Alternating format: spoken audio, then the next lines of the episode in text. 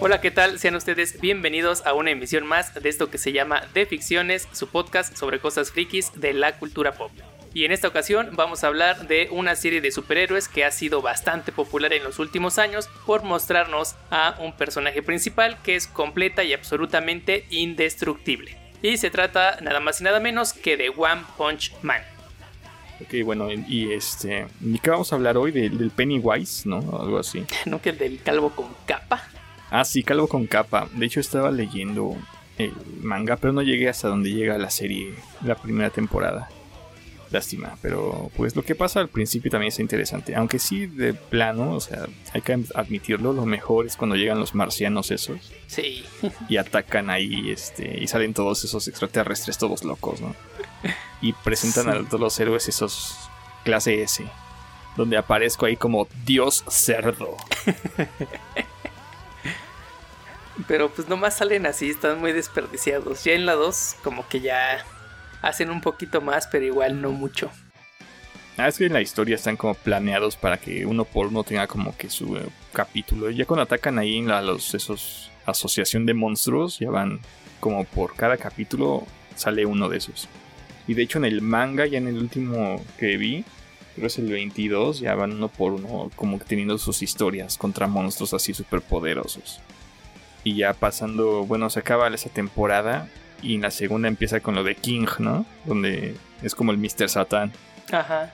Y, es un fraude y, todos creen que es el más fuerte, pero porque siempre se aprovecha de que otros los matan.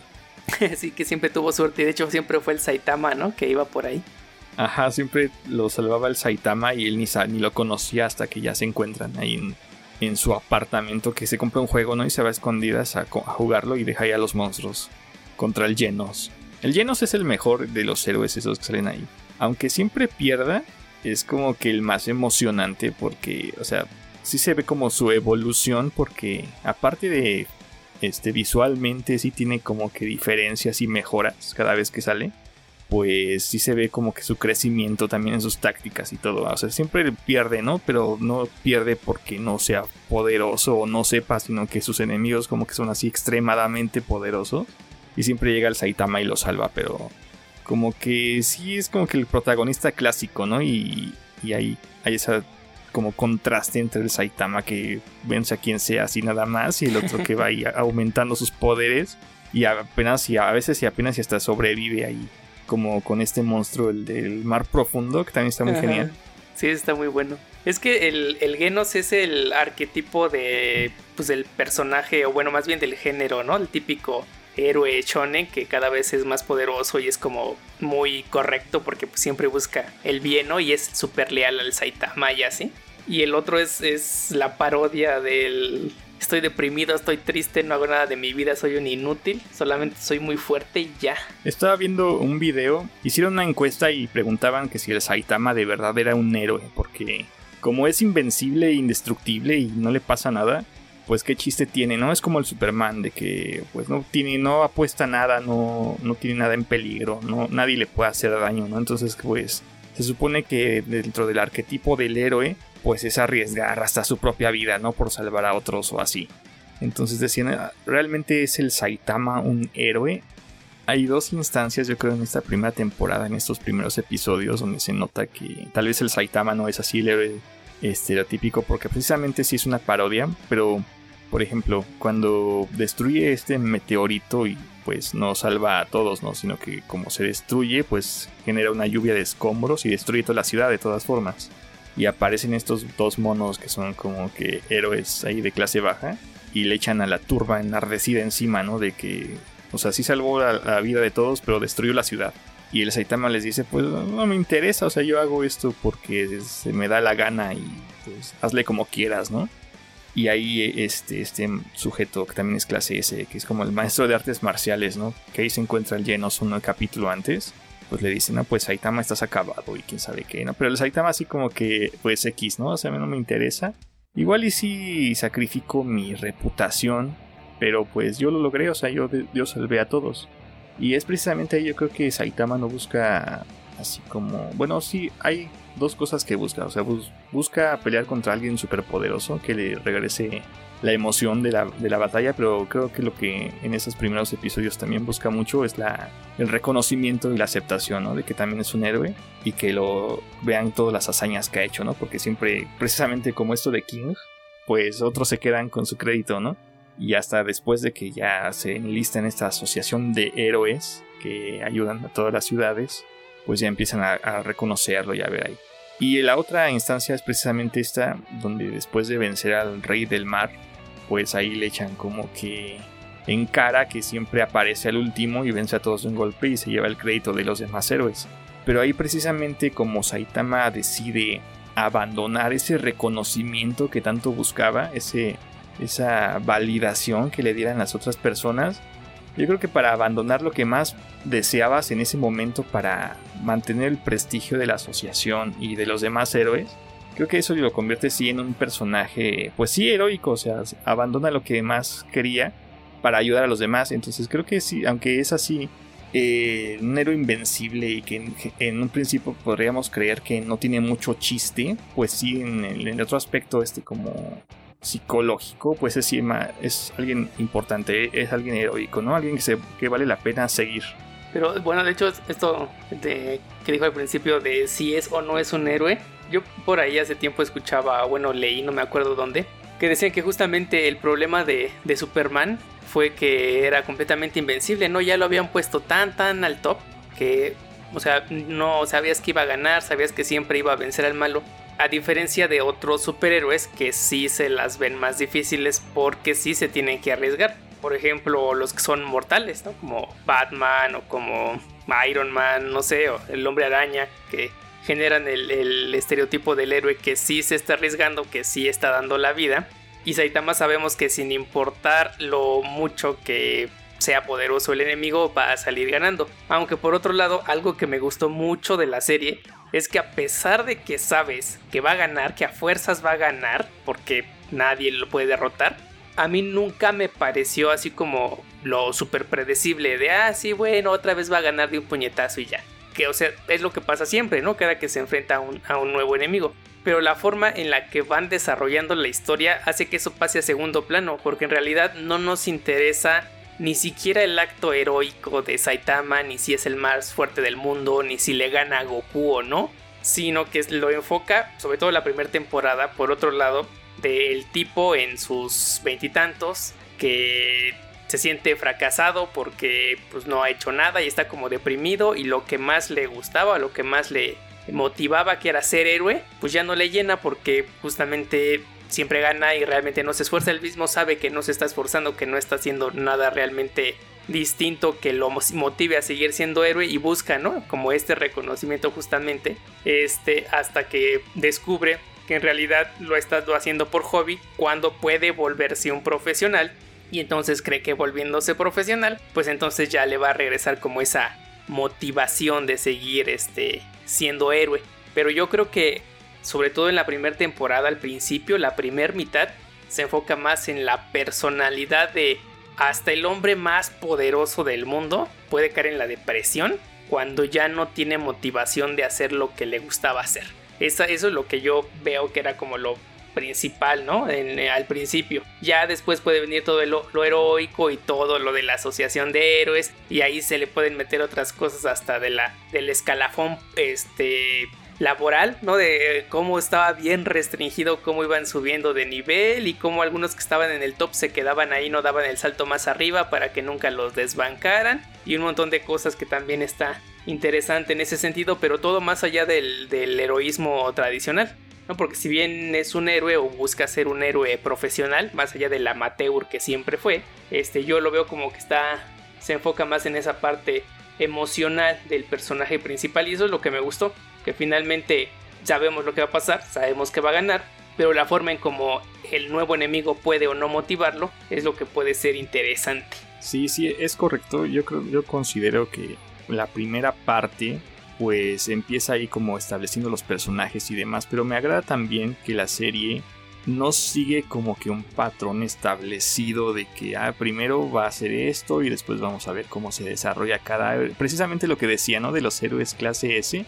En una serie así tradicional o normal de las que yo he visto, pues siempre le ponen ahí que los flashbacks y te introducen cada personaje y así.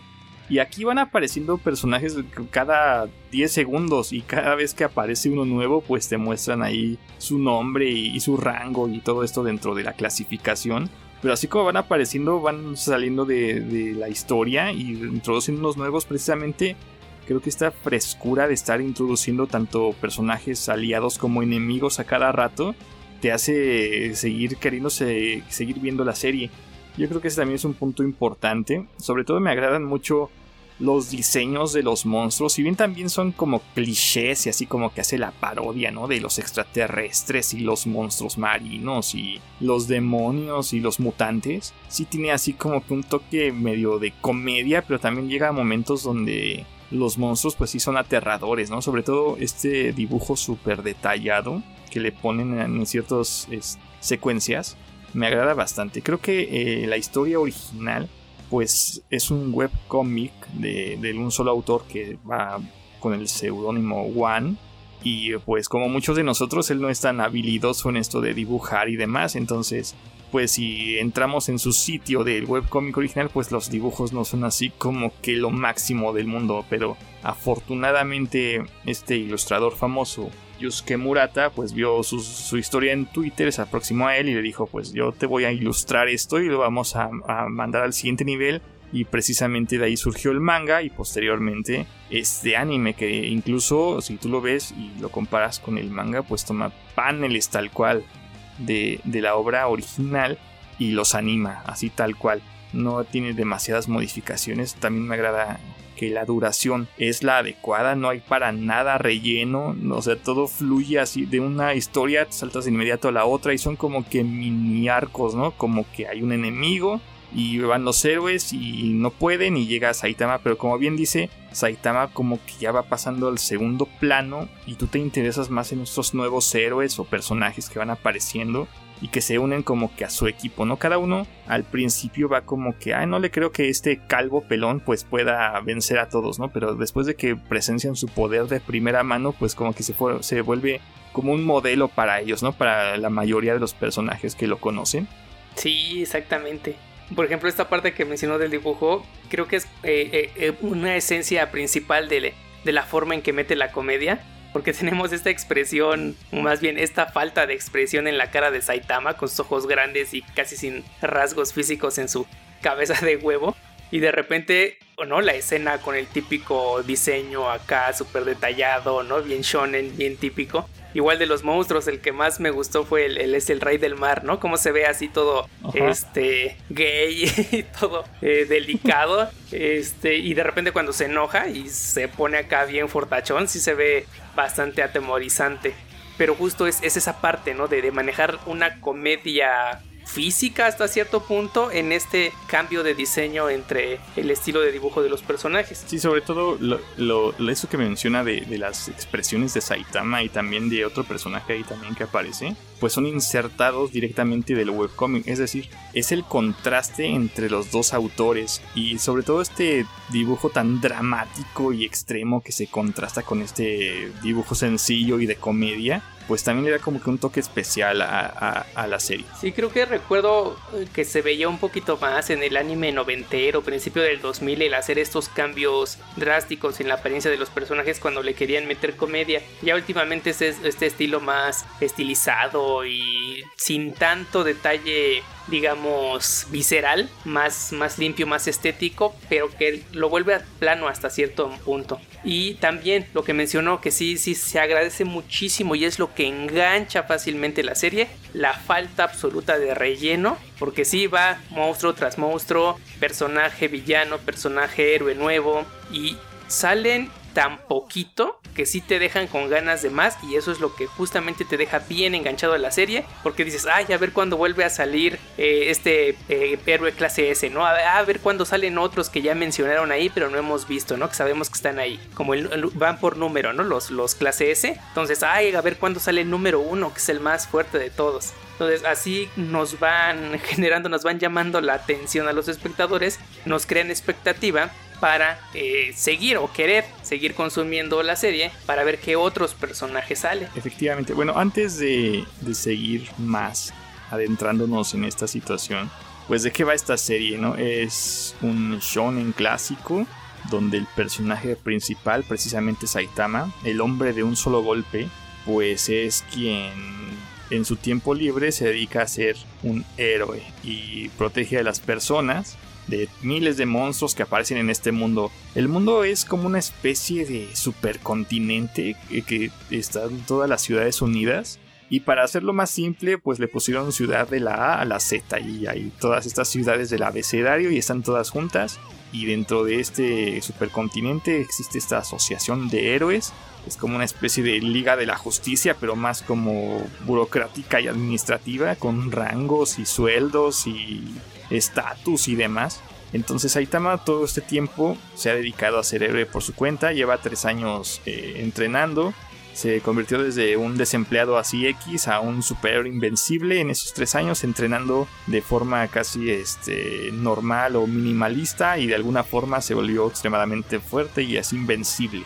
Y hasta el momento pues nadie había reconocido su labor, hasta que decide enlistarse en esta asociación con ayuda de su compañero Genos, que después de ver su poder y de que lo salvó del ataque de un mutante, pues busca ser su discípulo y volverse más fuerte para poder vengarse de un cyborg, dicen ahí, que destruyó su familia y su casa y también lo dejó en estado crítico, ¿no?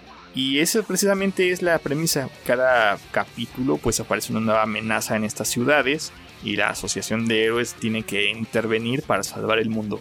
Y las, al menos en esta primera temporada, las amenazas van subiendo. Creo que ahí aparece hasta una clasificación de los monstruos, ¿no? Sí, del que es así como el monstruito que cualquiera puede derrotar hasta la amenaza de destrucción total, ¿no? Mundial. Ajá, y, y entonces los héroes están como clasificados de acuerdo a sus habilidades. Y como si tú agarras un directorio, bueno, ya no existen, como un directorio telefónico y buscaras, pues, quién va quién está mejor calificado para el trabajo, ¿no? Si es un monstruito así X, pues manda héroes clase C, clase B, y si ya es un poco más peligroso, pues clase A, y ya las super amenazas que pueden destruir el mundo, pues mandas los clase S, que me parece que son solo 17 personas ahí.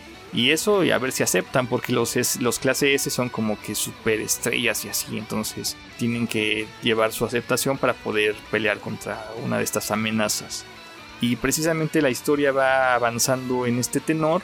Primero sale ese que es como un cangrejo en calzones, ¿no? Sí, que de hecho es cuando Saitama todavía era un desempleado que tenía cabello y creo que un niñito lo estaba molestando, ¿no? Y entonces Saitama lo defiende y pues ya le ganan y queda así como traumado, enojado y dicen voy a poner a entrenar. Y entonces durante esos tres años, como bien dijo, hacía que este mil sentadillas. 100, sentadillas, 100 abdominales. Ajá, lagartijas y corría no sé cuántos kilómetros, ¿no? Y ya, o sea, algo que o sea, es humanamente posible, aunque así sería muy difícil. Pero ya con eso se volvió súper poderoso, súper indestructible. Pero se le cayó el cabello, entonces quedó calvo. Y ya después se vuelve a encontrar a este monstruo y ahora sí ya lo derrota.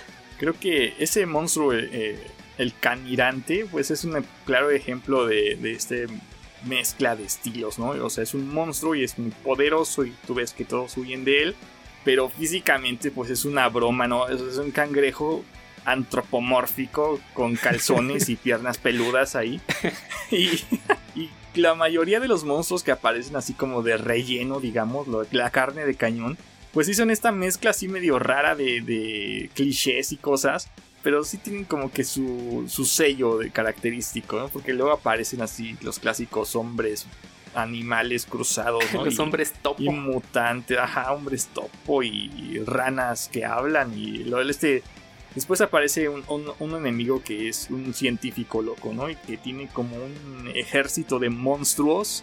Que me recordó a la esta a, una de Dragon Ball cuando van en una torre que igual van enfrentando a varios y hay uno que es un planeta todo oscuro. Ah, como el Babidi, ¿no? Que tenía como que sus... iba coleccionando como alienígenas, ¿no? Pero aquí los hicieron como que mutantes cruzados de animal y humano, ¿no? Y, y este científico pues se entera que el Saitama destruyó a la chica mosquito, que también es un diseño muy interesante. O sea, todos los diseños de aquí están muy bien trabajados. Yo creo que ninguno se desperdicia.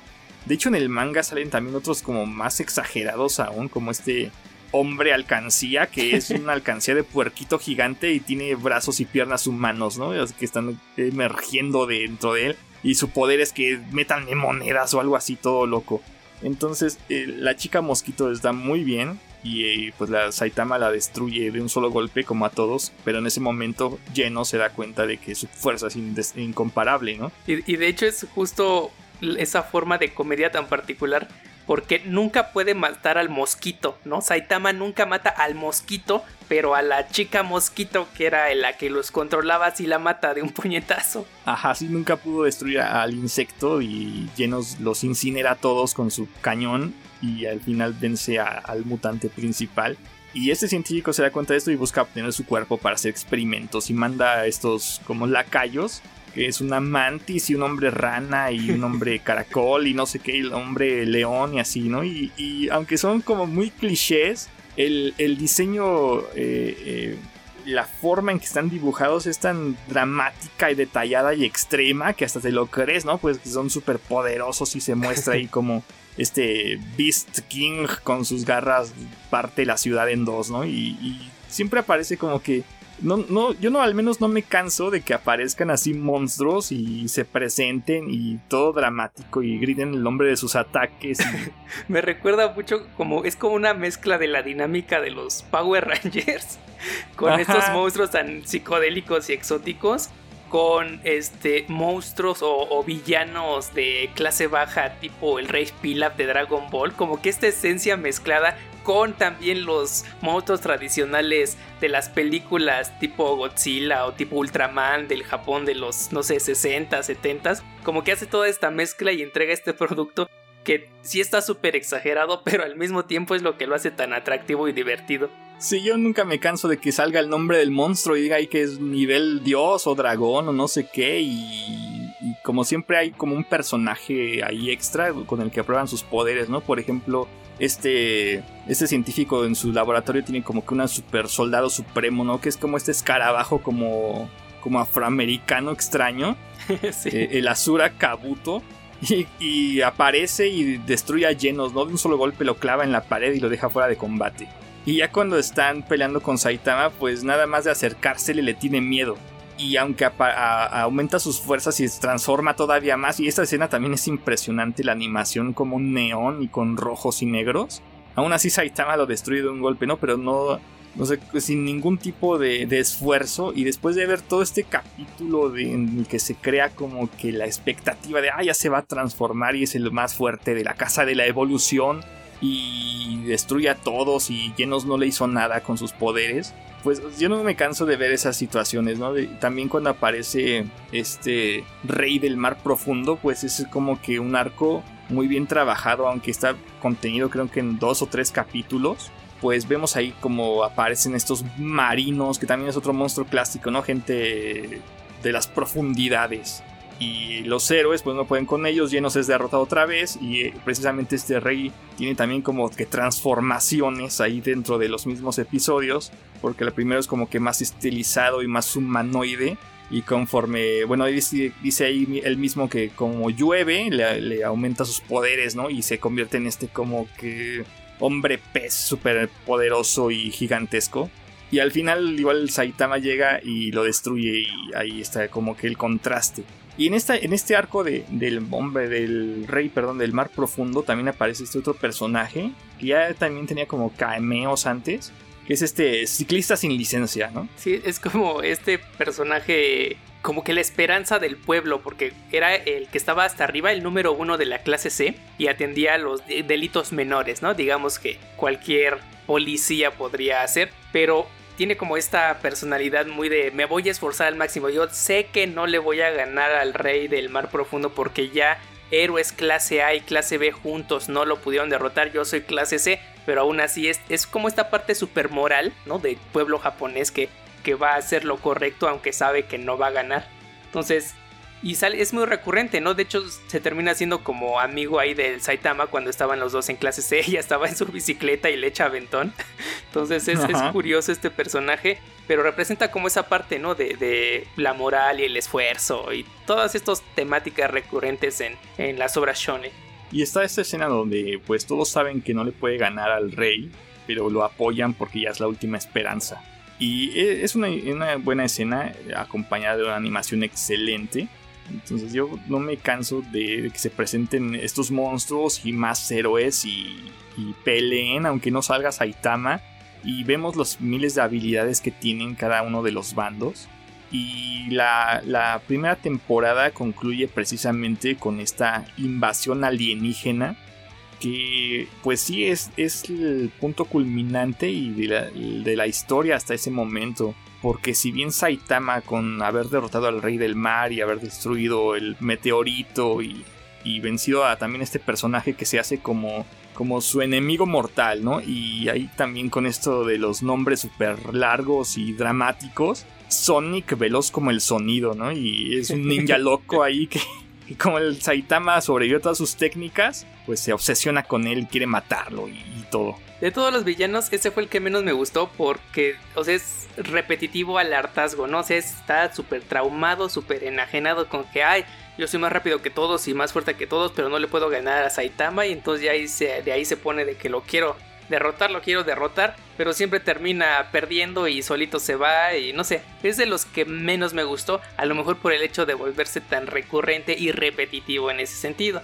De los, digamos que yo tengo tres puntos favoritos o tres monstruos favoritos en esta primera temporada. El primero es, como ya mencionó, este escarabajo de la casa de la evolución, porque ya cuando lo presentan es como una cosa así súper mega invencible con el máximo poder y su diseño también me gustó mucho, o sea, sí como que expresaba ese, ese poder, ese terror y al final lo termina derrotando, pero o sea, nos lo nos hypean tanto de que va a ser el mega ultra monstruo que esperábamos una mega batalla. A mí me gusta mucho cuando cuando ese escarabajo ya va a dar su primer ataque y se pone atrás del Saitama y como que sus instintos le dicen que si lo toca va se va a morir, ¿no? Y, huye hasta el otro lado de la, de la habitación y tiene esta expresión así como que de verdadero terror. Y tú te así, pues si ese es el mega super ultra monstruo. O sea, todo el capítulo, el hype de que es precisamente el más fuerte y al final que se vaya a esconder atrás. Es, bastante contrastante y te deja enganchado también. Sí, sí, sí, sí. Y el, mi segundo punto es justamente el Rey del Mar Profundo y me encanta porque está increíblemente bien diseñada este mini arco de cómo nos lo presentan, cómo de repente hay héroes este, clase A, clase B, por ahí uno que venido a menos, ¿no? Que estaba en la clase A y creo había bajado, entonces se esfuerzan por tratar de derrotarlo en equipo 2, 3 y no lo logran y entonces vamos viendo a la par de que cómo va evolucionando justo este, este monstruo, cómo los demás héroes de distintas clases, ya clases altas, intentan, intentan derrotarlo, ¿no? Hasta llega este, el Genos, pero tampoco puede. Y al final ahí sí nos deja disfrutar bastante de su poder porque lo vemos luchar contra varios oponentes. Pues ya digamos que el cierre pues es enfrentarse a Saitama. Es obvio lo que iba a pasar. Pero me gusta mucho cómo van desarrollando justo al Rey del Mar Profundo. Y me gusta mucho también su, su diseño. Y de hecho sí pelea contra otro clase S, ¿no? El este, el prisionero lindo lindo, que aparece por ah, primera vez. Prisionero. Y se enfrentan ahí a puñetazos. Eso está increíble esa, esa escena de pelea entre los dos. El, Rey del Mar tiene otro punto a favor, que tiene bastantes habilidades que se muestran ahí. Algunos de los otros monstruos pues solo tienen como que un ataque característico, ¿no? Como este Rey de las Bestias que solo tiene sus garras super filosas. Pero el Rey del Mar tiene este escupitajo ácido y una lengua con una lengua adentro y aparte se transforma en su otra forma suprema. Y precisamente cuando lucha contra el prisionero hasta le enseña una técnica especial, ¿no? Porque le dice, pues si vas a hacer un ataque combo, tienes que hacerlo con todas tus fuerzas para que sea el último ataque. Y, me acuerdo perfectamente que ya en la segunda temporada, o no sé si en estos mismos capítulos, creo que sí, creo que luchan contra los extraterrestres y precisamente es este prisionero y se acuerda, ¿no? De, de ese tip que le dio el rey del mar profundo y ya desarrolla una técnica más avanzada. Entonces, también estos personajes, aunque a un principio parecen como inamovibles y que son de clase S y ya saben todo y así, pues sí tienen como que un desarrollo, un avance personal cada uno. Y bueno, mi tercer punto, que sería justo en el que ya estábamos, es cuando llegan los invasores del espacio, cómo me fascinó el diseño de todos esos extraterrestres, sobre todo porque no es que todos sean iguales, ¿no? Como en cualquier película de extraterrestres, ahí todos se ven igual. Aquí son un montón, un montón de monstruos, todos distintos, con diferentes poderes, con diferentes habilidades. Muchos son como así monstruos así de carne de cañón, tipo los soldados de Freezer. Este, y otros me recuerdan mucho estas películas ochenteras, clase B, del espacio, a todas chapas, ¿no? Con sus diseños todos excéntricos. Pues me gustó mucho el diseño de los extraterrestres de entrada y el diseño de, por así que del jefe de todos los extraterrestres, de este conquistador de, universos. Me remite mucho a, películas igual ochenteras, como de, ese tipo de ciencia ficción ruda que ya no se hace y que a mí me gustó mucho ver en pantalla con, con estos personajes. Sí, sobre todo en estos últimos dos o tres episodios me parece, la ciudad esta principal de, ese continente, la ciudad A, que es donde está el cuartel este de los héroes, pues es atacada directamente por unos extraterrestres que se hacen llamar creo que los piratas, materia oscura o algo así. Materia oscura, sí. Ajá, y llegan en su nave espacial gigante y bombardean toda la ciudad y la destruyen. Y entonces los héroes clase S que estaban ahí reunidos precisamente porque su llegada estaba como que anunciada por una profecía y no sé qué, pues no tienen forma de, algunos de ellos no tienen forma de atacar esta nave que está ahí suspendida. Entonces Saitama, pues como estaba ahí invitado por Genos y Silverfang, el otro héroe de clase S, este como maestro de artes marciales que ahí conocen cuando va cayendo el meteorito, pues deciden ahí como que atacar directamente esta nave. Entonces hay como que dos batallas al mismo tiempo, ¿no? Saitama dentro de la nave se infiltra y va acabar aniquilando a todo este ejército de marcianos y extraterrestres y hasta ahí aparecen como una especie de fuerzas especiales Ginyu, ¿no? Porque son como que tres guerreros de élite que tiene este conquistador. Y precisamente uno de ellos baja y pelea con los héroes clase S eh, ahí en, la ciudad. Y también este, este extraterrestre que pelea contra los héroes, pues sí tiene unas habilidades extremas de regeneración y tiene como cinco cabezas y puede cambiar su forma y demás. Entonces, a pesar de que Saitama tiene como que su propia aventura dentro de la nave, al mismo tiempo se nos muestra la batalla de los héroes clase S y sus técnicas así como que extremas contra este eh, extraterrestre que se puede regenerar. Y precisamente eso abre la puerta que se nos muestren todas estas técnicas. Y precisamente Saitama acaba con los otros dos como de élite, que es una especie ahí como que de alienígena verde con bocas en vez de manos y, y que echa ácido y no sé qué tanto. Y de nuevo está este, esta situación de que ah, se presenta como que el máxima élite superpoderoso y explota de un golpe. Y continúa Saitama y se encuentra como este como comandante que es como un pulpo psíquico. Eh, ahí que sus poderes telequinéticos los va a destruir y no, Saitama nos le avienta una piedra y lo mata, ¿no? De hecho es justo algo que podría no hacerse en otra serie que no tenga la premisa del personaje superpoderoso porque no necesita meter a Saitama todo el tiempo.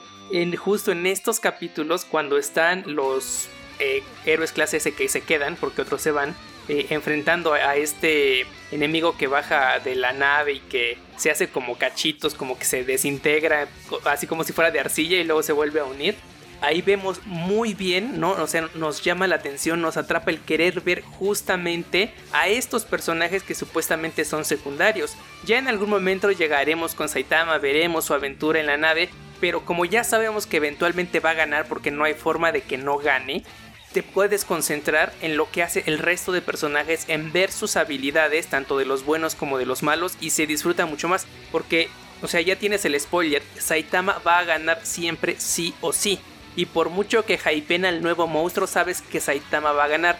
Entonces ya te despreocupas de eso y puedes ver y disfrutar de las habilidades de los otros personajes. Y esta, eh, este arco final me gusta mucho justo por eso, porque vemos a varios luchar en conjunto, ¿no? Al este prisionero, al Silver Fang, al otro que también era como un maestro samurai con la espada que tenían su, su, su, alumno, entre otros, ¿no? Entre otros este, héroes, y se unen, ¿no? Para tratar de, de, ver cuál era su, como su punto débil y lograr derrotarlo, mientras que otros están tratando de destruir la nave como tal, la, el, el niño este que era como niño genio de, de la tecnología o algo así, que tenía muchos artilugios, muchos gadgets, y eh, ¿cómo se llama? La esta chica que también tiene poderes psíquicos, la verde. Ah, Tatsumaki, o como dicen ahí, tornado. Entonces ellos dos estaban como con la nave completa, ¿no? Porque ellos eran los que tenían cómo atacarla, los que eran pelea más cuerpo a cuerpo con este secuaz, mientras que Saitama pues nada más va entrando y casi casi con solo caminar va destruyendo la, la nave de los, de los ladrones de la materia oscura hasta llegar al jefe final que como ya dije, el diseño me encantó y la batalla que nos permiten ver, aunque es corta, se disfruta mucho también, ¿no? Porque nos presentan a, Boros, que es eh, este líder de los extraterrestres, que igual es como el conquistador de mundos y se identifica a Saitama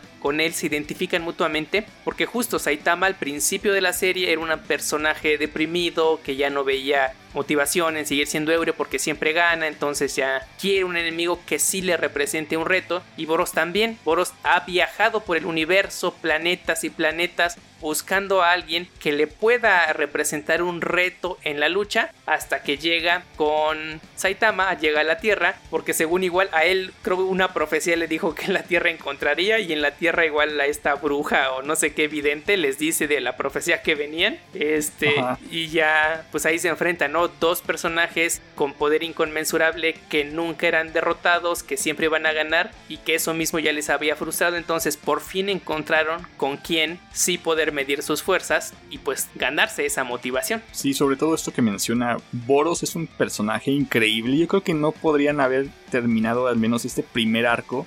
Es más, yo creo que en lo que sigue, en los, capítulos posteriores, ya en la segunda temporada y en el manga, ningún enemigo, ningún enemigo hasta ahora que yo haya visto ha tenido el mismo impacto que Boros. Es decir, si Saitama no hubiera estado ahí en ese momento, yo creo que los estos héroes clase S no podrían haberle ganado de ninguna forma porque se nos muestra que su poder era increíble, ¿no? Incluso en, dentro de esta misma contenido, dentro de esta misma primer temporada, es el único enemigo que le aguanta dos o tres golpes al Saitama, ¿no? Y se regenera y se recupera y también tiene como que transformaciones. Y aunque su diseño en un principio es así como que muy genérico precisamente, o sea, es como un cíclope azul con una armadura dorada, ¿no? Y conforme va peleando, adquiere como que más poder y más técnicas y hasta un cambio de imagen completo. Y, también me agrada mucho que a pesar de que están peleando ahí a muerte y son los más poderosos, pues el eh, Boros tiene como que esta personalidad de que no, pues yo soy el ser perfecto y he perfeccionado mis habilidades y mis técnicas y tengo máxima regeneración y he pasado por miles de mundos y siempre gano y demás. Y el Saitama nada más pone su cara así como que, ah, sí, acá, ok. Y al final pues enfrentan sus últimos ataques que es este, Boros tiene como que un ataque donde dispara un rayo enorme de energía, ¿no? Que es como que cañón de estrella que colapsa o algo así. Y Saitama lo destruye y lo contraataca con simplemente con el, tortazo serio, ¿no? En ese caso usaré mi as en la manga. Golpe especial super serio. ¡Tortazo serio!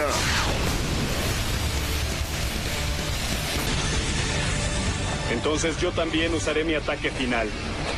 Serie mortal severa. Golpe grave.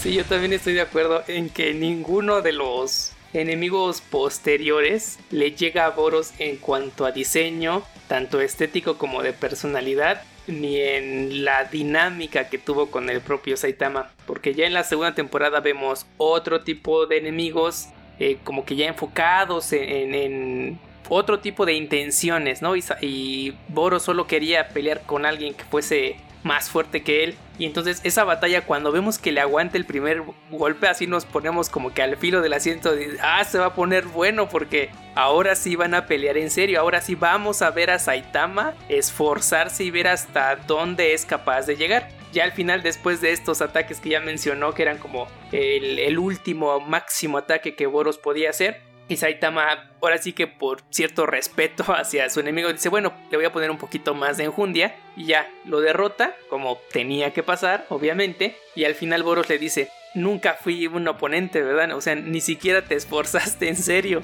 pero gracias, ¿no? Porque él pudo disfrutar de una, de una pelea como tal de alguien que sí era más poderoso que él. Y hasta le dice, pues no hay que confiar en, en las... ¿Cómo se llaman? En las... En las profecías. En las profecías. Sí, yo creo que también ese ha sido un gancho muy impresionante para la serie, para que continúe fresca, porque yo también tengo como que ese pendiente, ¿no? A lo mejor y alguna vez algún otro enemigo supera a Boros, ¿no? Y entonces sigo ahí en la expectativa de, ah, a ver qué se inventan ahora, ¿no? Pero pues hasta el momento no ha pasado. Y pues la temporada concluye precisamente con la derrota de estos piratas espaciales, ya reconstruyen la ciudad, arman un cuartel general de los héroes que como vieron todos que sí salvaron el mundo y demás, pues como que se refuerza el prestigio de esta asociación y ya le generan ahí como que una ciudad total de héroes donde pueden llegar a cualquier parte del mundo y salvar a todos. Y hay como ciertos ahí como misterios y cliffhangers, ¿no? Por ejemplo, un héroe le dice a Genos que otro héroe pues es su enemigo y que no se tienen que fiar de él y así, ¿no? Y esta niña fastidiosa, que no es una niña, la Tatsumaki, pues ahí empieza a tener como que sus roces con Saitama y demás. Entonces, pues yo creo que este arco, el de Boros, fue perfecto para concluir esta primera temporada. Ya en la segunda, pues ya empiezan otros arcos argumentales y demás. Pero como una obra contenida dentro de estos 12 episodios, el anime es extremadamente bueno, muy recomendable para los fans de la acción, del shonen. Sí tiene ahí este, sus eh, altibajos, a lo mejor algunos personajes y algunas de las de los arcos más pequeños pues no son tan interesantes como menciona este del ninja o de estos este, terroristas pelones ahí que luchan contra él pues sí son como que medio flojos pero en sí el anime en esa primera temporada es bastante recomendable a mí una cosa que me encantaría ver no sé si exista o hay algo de eso es como un spin-off del Boros viajando por el espacio y conquistando mundos yo creo que cada personaje popular, el Genos y este, el Samurai Atómico, el Silverfang y todos estos, bien podrían tener su capítulo, ¿no? Extra. Ya su spin-off precisamente, donde se muestre como que su historia. Y sí se da en, varias partes, es así como que rápido hay flashback y ya. Pero no, Boros como que quedó nada más contenido en esta parte. Sí, a lo mejor eso también es lo que lo mantiene así como personaje mítico, ¿no? De ya lo vimos, ya fue y listo, no lo sobreexplotamos, no lo repetimos al hartazgo, se disfrutó bastante bien y ya. Pero sí, sí quedó grabado, ¿no? Como que como que sí quedó ahí, de los que hemos visto, pues sí, de inmediato te remites a él, ¿no? Como el enemigo máximo. Sí. Yo creo que es como que el freezer de esta serie, ¿no? Como que ah, es el enemigo que pues sí costó vencer, ¿no? Al menos para los otros héroes, porque pues el Saitama ahí dice mismo que no se, no se esforzó. Ajá, porque se le dice, no, te contuviste todo el tiempo. Pero aquí se vuelve como el referente a los demás monstruos. Yo creo que va a llegar un momento en el que tendrán que sacar algún otro enemigo que, que supere a Boros para poder continuar con la serie. Sí, lo veo difícil, pero, pero sí. En la segunda temporada ya es como que ya no son extraterrestres ni así, y está como que más contenido pero en esta primera temporada se plantan como que las semillas, ¿no? Porque dicen que, en esa ciudad donde vive el Saitama, en la ciudad Z, pues está como que abandonada porque ahí se generan los monstruos, ¿no? O ahí nacen y quién sabe qué. Y pues como todos los que van a investigar ven esa destrucción que el mismo Saitama causa cuando destruye a los monstruos de un golpe, pues sí empiezan como esta leyenda urbana de que ahí es el nido de los monstruos y no sé qué. Y precisamente ahí se establece como que esta contramedida a la asociación de héroes se establece como que es la asociación de monstruos y es dirigida por ese tal Gioro Gioro, que es como que un ojo psíquico ahí medio, pues sí medio cómico porque es una bola rosa ahí con ojos y con otros ojitos en sus antenas. Y esta asociación de monstruos pues busca precisamente destruir la asociación de héroes y tienen como que un rey de los monstruos ahí que pues crea como unas células raras que pueden convertir a la gente en monstruos y ahí se van barajando otros personajes. De hecho hay creo que una especie de torneo de artes marciales también siguiendo con estas parodias. Sí. Donde el Saitama participa, ¿no? Porque pues como el Silver Fang vio su poder, pues quiere enseñarle como que sus técnicas, pero a él no le interesan, pero pues sí quiere conocer como qué diferencia hay entre su estilo de pelea, que es nada más un golpe, con estos artistas marciales entrenados, ¿no? Y va ahí y igualmente a todos los vence de un golpe y no aprende nada, pero es como que, o sea, su presencia en ese torneo impulsa a otros personajes, ¿no? Y precisamente aquí se presenta a este personaje que menciona al Garo. Yo creo que es un personaje interesante. Me identifico con él sobre todo en un aspecto, que es se muestran ahí como unos flashbacks donde se ve como él veía los programas para niños, ¿no? Las series estas como de los Power Rangers y así. Y él siempre se preguntaba, ¿y por qué nunca gana el monstruo? Y dicen ahí en ejemplo, ¿no? Que, aparecía en ese programa como que un cangrejo monstruo y, ese monstruo pues solo peleaba para defender el océano o algo así. Y yo me acuerdo que yo cuando también veía los Power Rangers y así, y Dragon Ball y así, decía, ¿y por qué no ganan los malos nunca? Y entonces él decide como que convertirse en monstruo, ¿no? Y para que le teman y al fin este, este, lado como de los villanos y los siempre derrotados y, los que nadie toma en cuenta y nadie piensa en ellos, pues como que se alce, ¿no? Eso, eso sí me agrada bastante. Sí, aunque pasamos de una dinámica de un montón de monstruos que aventamos al azar y vamos presentando personajes y todos pelean, a en la segunda temporada una un hilo de trasfondo con personajes que están planeando y meditando lo que va a ocurrir y que ya lo, que acontece es a causa de lo que ellos planificaron, como esta asociación de monstruos y así. Entonces pasamos de algo más eh, revuelto, caótico, algo más lineal. Entonces yo sí noté bastante esa diferencia. Me gustó mucho esa parte caótica de distintos mini arcos con muchísimos monstruos. Esta parte tiene potencial porque bueno, acaba la segunda temporada y realmente no, no terminamos de ver qué pasó con, con Garo y esta asociación.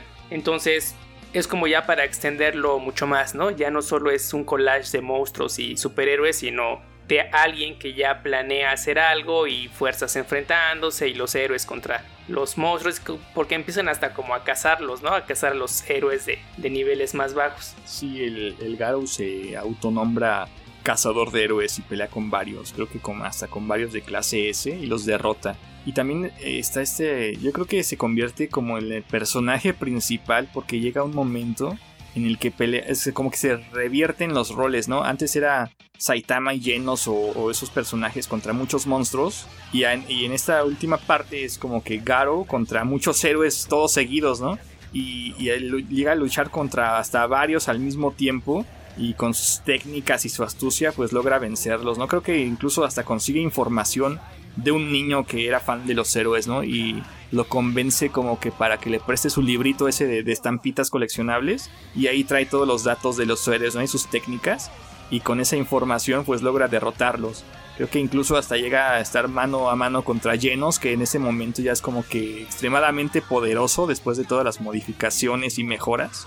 Y eh, también esa, esa, parte me agrada, es como que darle un pequeño giro, pero sí es un, se siente más lineal, se siente como que ya no es esto tan, ah, pues pasa esto y lo resuelven y luego pasamos a otra cosa. Creo que es un, un arco argumental mucho más elaborado y mucho más extenso que precisamente como menciona, de hecho en esta temporada no se cierra, sino que es como que un puente, ¿no? entre lo que está pasando al principio y ya este cierre de la asociación de monstruos que creo que incluso en el manga, al menos a nosotros traducido, tampoco nos ha llegado aún. Me parece interesante, pero sí, además cabe mencionar que como cambiaron de estudio de animación, pues sí, la animación se ve como que un poco menos trabajada, ¿no? Menos cuidada hubo algunos cambios ahí en la estética que se notan, pero lo que me gusta de esta temporada es eh, que se presentan a más héroes, los vemos interactuar más, o sea, muchos ya los habíamos visto, ¿no? Pero nada más así como de pasadita y aquí ya los vemos pelear, incluso aprendemos que ya hay como, como escuelas u organizaciones, ¿no? Como los de estos del tank top o algo así,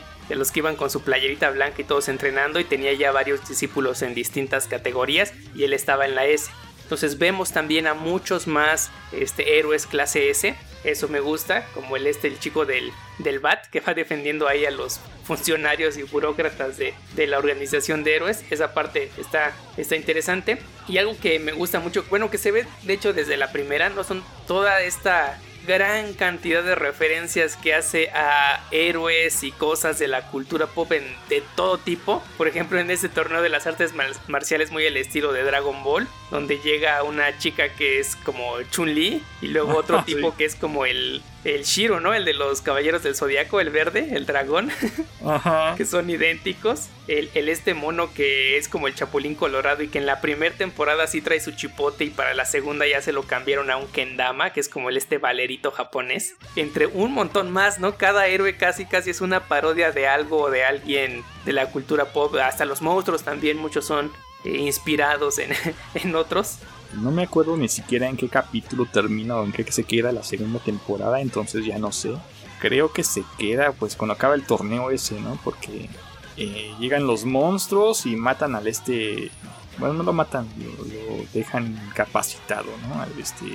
Que se parece al dragón de los caballeros del zodiaco. Y ya Saitama se cambia a modo héroe y los mata. Sí, yo tampoco ya no me acuerdo. Porque en el manga, en el manga, este, después de ese torneo y de que repelen al 100 pies, 100 pies anciano o algo así, ya sigue el contraataque. Porque la asociación de héroes como que genera, crea unos equipos con clase S y atacan la asociación de monstruos y ahí ya pasan más cosas. Pero eso todavía no, no concluye. Sí, yo tampoco recuerdo muy bien en qué termina.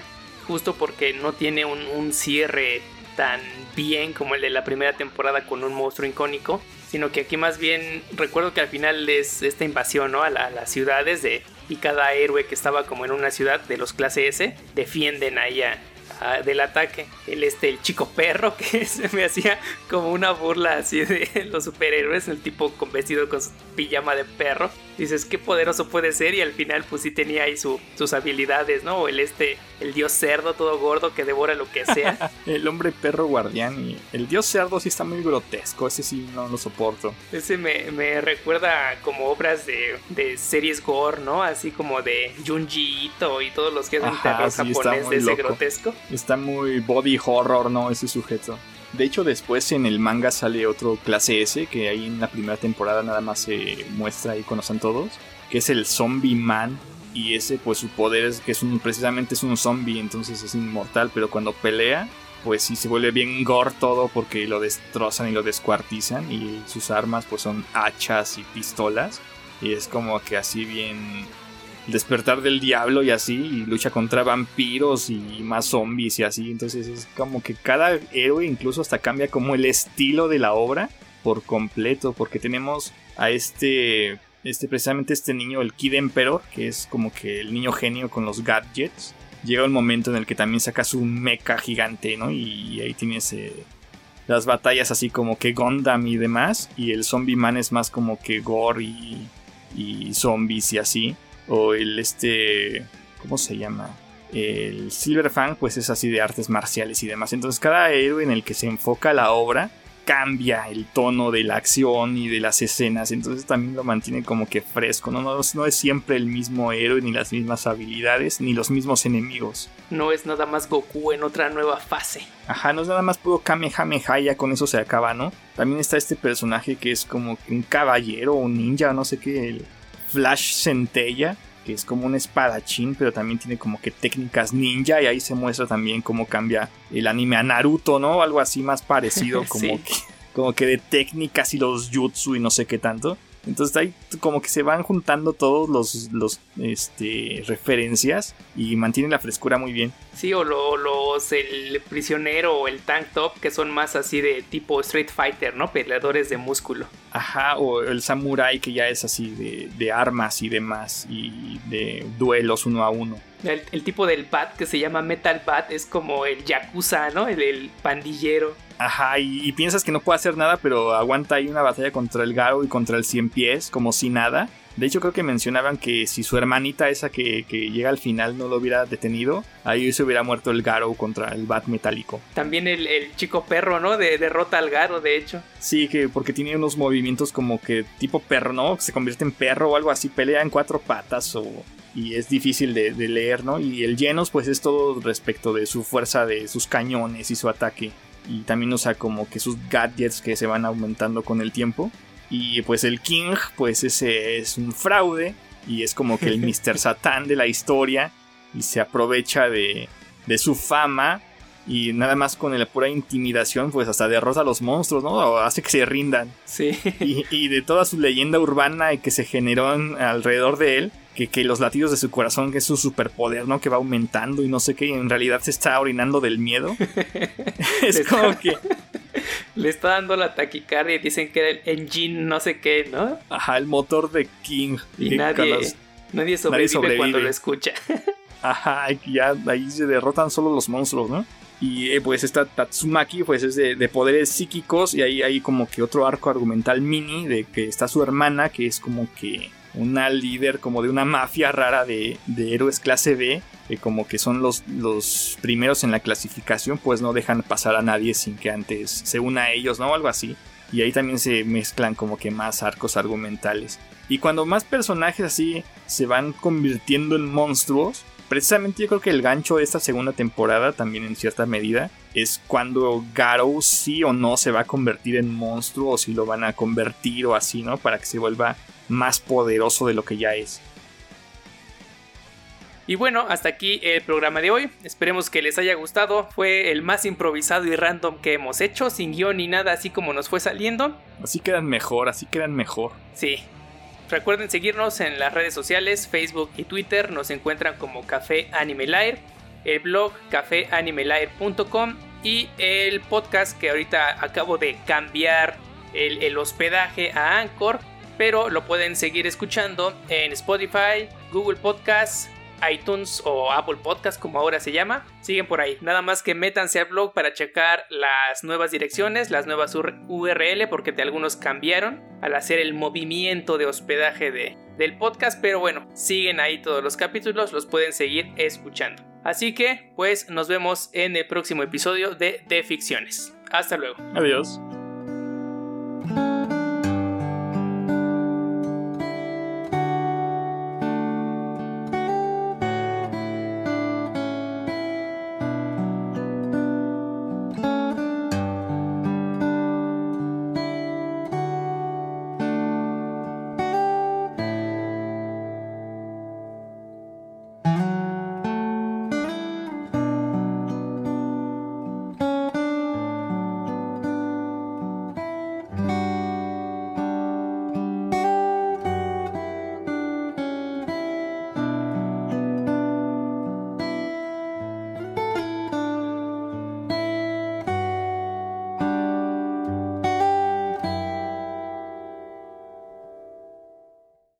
Decían, no, pues tal vez eh, físicamente, así de sacrificarse y eso, pues no lo hace. Pero, por ejemplo, hay dos, dos instancias, yo creo, más importantes aquí en esta primera temporada. Perro loco. ¿Sí se escucha eso? Sí, bien fuerte. Qué porquería. Qué desgracia. El perro y creo están gritando, ¿no? Sí, lo están queriendo meter a su casa. Ya lo metieron. Esa gente está loca. Bueno, como estaba diciendo, yo le voy a poner stop porque luego digo más cosas y las pone